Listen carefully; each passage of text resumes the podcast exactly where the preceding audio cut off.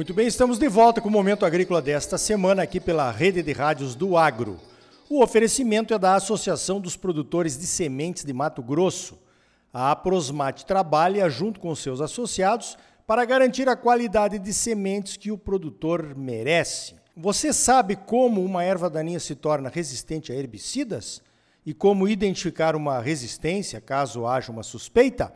Nós vamos conversar agora com o pesquisador da Embrapa Agro Silvio Pastoril, o Dr. Sidney Cavalieri, que vai nos dar algumas dicas. Dr. Sidney, quando se considera que uma erva daninha está resistente e como é que isso acontece, hein?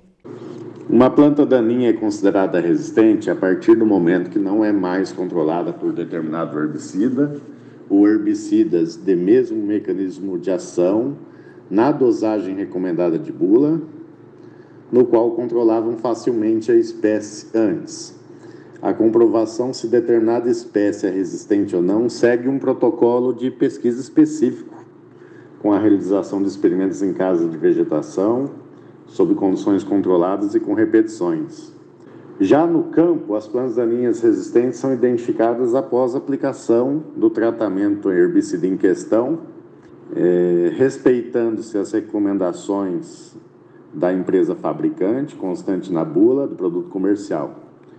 Nesse caso, as plantas sobrevivem aos tratamentos herbicidas, produzem sementes com as mesmas características genéticas da planta mãe podendo originar novas plantas resistentes. A resistência é ocasionada pela aplicação repetida e exclusiva de um determinado herbicida ou de herbicidas de mesmo mecanismo de ação ao longo do tempo na mesma área. Normalmente são indivíduos, biótipos, é, mutantes existentes na população em frequência muito baixa inicialmente, que com a aplicação do mesmo herbicida no decorrer do tempo são selecionadas, é, se reproduzem, dispersam sementes e passam a dominar a área. Perfeito. Agora, doutor, conta para nós como é que a Embrapa está monitorando essas resistências, hein? No nosso monitoramento, fruto de um projeto de pesquisa nacional entre a Embrapa e a Baia, nós priorizamos as três espécies de maior impacto econômico no estado capim pé de galinha, capim amargoso e buva. No caso das gramíneas, nós avaliamos quatro herbicidas: glifosato, cletodin, fenoxaprop e aloxifop. Enquanto para a buva, nós avaliamos seis herbicidas: 2,4-D, clorimuron, diquat, amônio glufosinato, glifosato e saflofenacil. Até o momento foram avaliados 196 biótipos de capim-pé de galinha, sendo 24 classificados como suscetíveis a todos os herbicidas, 54 como resistentes a um ou mais graminicidas, cletodin, fenoxaprop e aluxifop, 5% resistentes ao glifosato e cerca de 17% com resistência a um ou mais graminicidas e ao glifosato. Cerca de 70% das amostras tiveram algum indicativo de resistência com herbicidas do grupo químico dos FOPs, enquanto apenas 13% tiveram resistência ao cletodin, apenas ou combinado com outro FOP ou FOPs e ou glifosato. Em relação ao capim amargoso, foram avaliados 116 biótipos. Cerca de 69% foram classificados como suscetíveis a todos os herbicidas, 22% resistentes ao glifosato e 8% com resistência a um ou mais inibidores da ciciase, chamados de graminicidas, sendo a maior parte deles resistente ao aloxifop, além do glifosato. Já no caso da buva, que assim como o capim amargoso tem as sementes dispersas pelo vento, nós contamos com um resultado de apenas 19 biótipos. O número maior foi avaliado, mas a falta de germinação das sementes limitou os dados.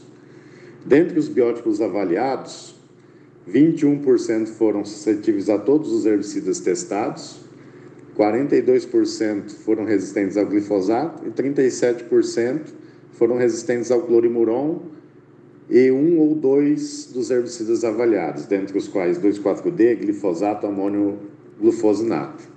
Felizmente, nós não encontramos nenhum biótipo com resistência de quat saflofenacil, podendo esses herbicidas serem utilizados no sistema de produção para controle de buva com eficácia. Muito bem, olha, essa resposta ficou bem técnica, né? mas não tem outro jeito de contar. Então calma. Doutor Sidney, eu vi que a Embrapa colocou no ar uma plataforma com essas informações que pode ser acessada por consultores e produtores. Então, doutor, fala um pouquinho mais dessa plataforma aí para nós, ok?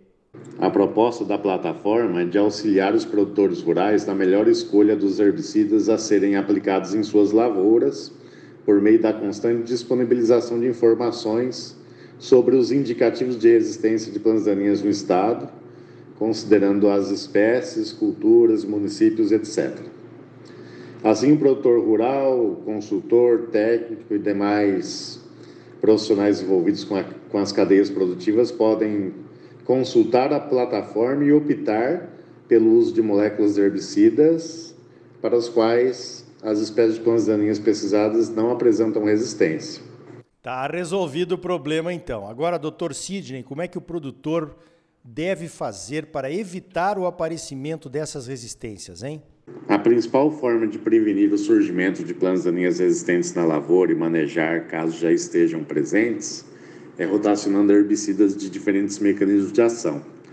Neste contexto, a aplicação de herbicidas pré-emergentes é fundamental, porque nessas moléculas nós temos uma oferta maior de mecanismos de ação comparativamente aos herbicidas que são tradicionalmente aplicados em, em pós-emergência.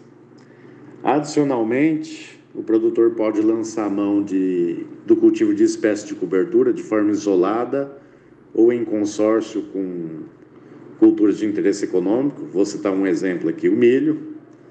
É, essas culturas ajudam muito na supressão das plantas daninhas, né? sejam elas vivas ou cobertura morta. E uma vez não controladas, as plantas daninhas interferem com a cultura negativamente, competindo diretamente por água, luz, nutrientes, gás carbônico, espaço e causando prejuízos indiretos devido a possíveis efeitos alelopáticos e ou hospedando insetos, pragas e fitopatógenos. O resultado disso é a redução de produtividade da cultura em questão e o comprometimento da qualidade do produto colhido produtores rurais, consultores, gerentes de fazenda e outros profissionais do agro que encontrarem plantas daninhas com suspeita de existência podem contribuir com a pesquisa enviando sementes para serem avaliadas na Embrapa. As amostras devem ser preferencialmente de apenas uma planta, com um número maior de sementes, pedindo que sejam anotadas as coordenadas geográficas do ponto de coleta e para qual herbicida ou quais herbicidas há suspeita de existência. O envio deve ser feito em Embrapa Agrocil Pastoril, aos meus cuidados. O endereço é rodovia MT 222, quilômetro 2,5, zona rural, Sinop, Mato Grosso, caixa postal 343, CEP 78 550 970. Pois então, viu como é importante aí o controle dessas ervas daninhas, né? Preciso também uma estratégia de manejo para não provocar mais resistências do que já temos aí por no campo. Pode consultar essa plataforma da Embrapa para entender quais são os herbicidas que ainda estão funcionando nessas ervas daninhas que estão apresentando maior problemas de resistências, ok? E você pode ajudar se tiver alguma suspeita aí na sua fazenda. Anotou o endereço para mandar as plantas com suspeita? Eu vou repetir, anota aí, Embrapa Agro Silve Pastoril, rodovia MT 222, quilômetro 2,5, também conhecido como 2,5, zona rural, Sinop, Mato Grosso. O CEP é 78.550.000. Manda uma planta só, com o maior número de sementes que você encontrar, aos cuidados do Dr. Sidney Cavalieri. Coloca a planta num saco plástico, né, numa caixa, bem fechados, para evitar que a embalagem rasgue e as sementes fiquem contaminando o estado inteiro, ok?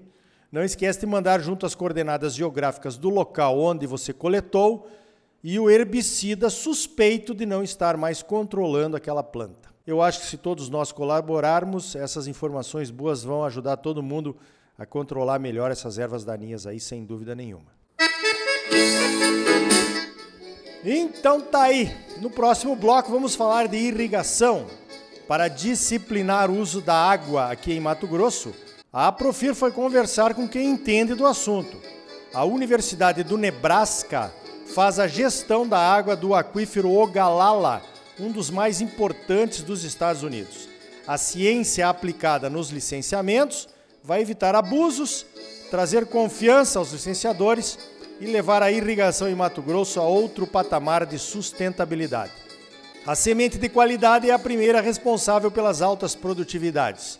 A Associação dos Produtores de Sementes de Mato Grosso, a Aprosmate, trabalha junto com seus associados para entregar a semente de qualidade que os produtores exigem e merecem. Continue aqui conosco, voltamos em seguida com mais momento agrícola para você.